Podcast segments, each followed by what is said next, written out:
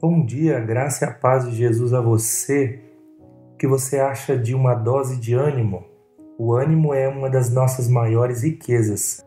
Ânimo é nosso assunto de hoje na conversa Fé em Tempos de Crise. Vamos ler alguns textos da Palavra de Deus e um deles se encontra em Mateus 14, versículo 17.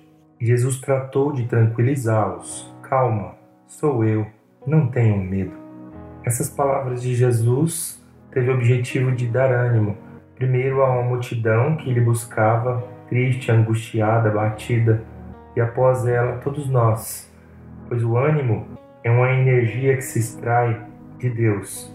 Melhor dizendo, o ânimo é uma energia que se extrai da comunhão com Deus, do relacionamento com Ele. O sucesso da reanimação não repousa na autoajuda, mas na ajuda do alto. Repousa na expressão no Senhor. Encontramos essa expressão em vários textos das Sagradas Escrituras, como por exemplo em Salmo 37, versículo 3. Confie no Senhor. A fonte de ânimo não está em nós, em nossos livros de autoajuda, em nossos tratamentos, mesmo quando eles nos ajudam muito. A fonte de todo o ânimo e de todo verdadeiro ânimo está na comunhão com Deus.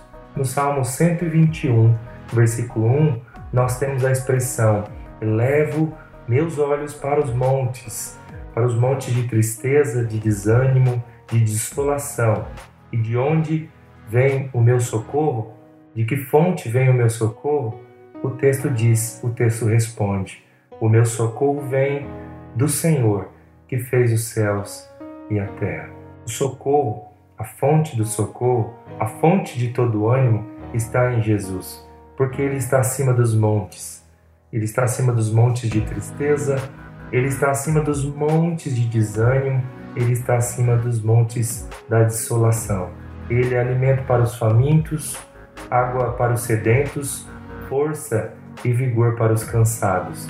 A palavra de Deus também nos promete ânimo nesta comunhão com o Senhor em Isaías 40, versículo 31. Mas aqueles que esperam no Senhor renovarão as suas forças, voam alto como águias, correm e não ficam exaustos, andam e não se cansam. Claramente, o que podemos aprender com essa palavra é que os portais do ânimo são as sagradas Escrituras. Como disse Albem César, a leitura da palavra de Deus e a meditação em suas mensagens, quando frequentes e regulares, gera um ânimo verdadeiro e duradouro. Ler, ouvir e meditar na palavra de Deus, fonte de ânimo, de fé, de convicção, de coragem, para ser e fazer o que precisa ser feito. Disposição para viver, crer, confiar em Deus. Oremos para que cada um de nós seja alcançado pela plenitude do ânimo que está em Deus. Tenha ânimo, olhe para Jesus.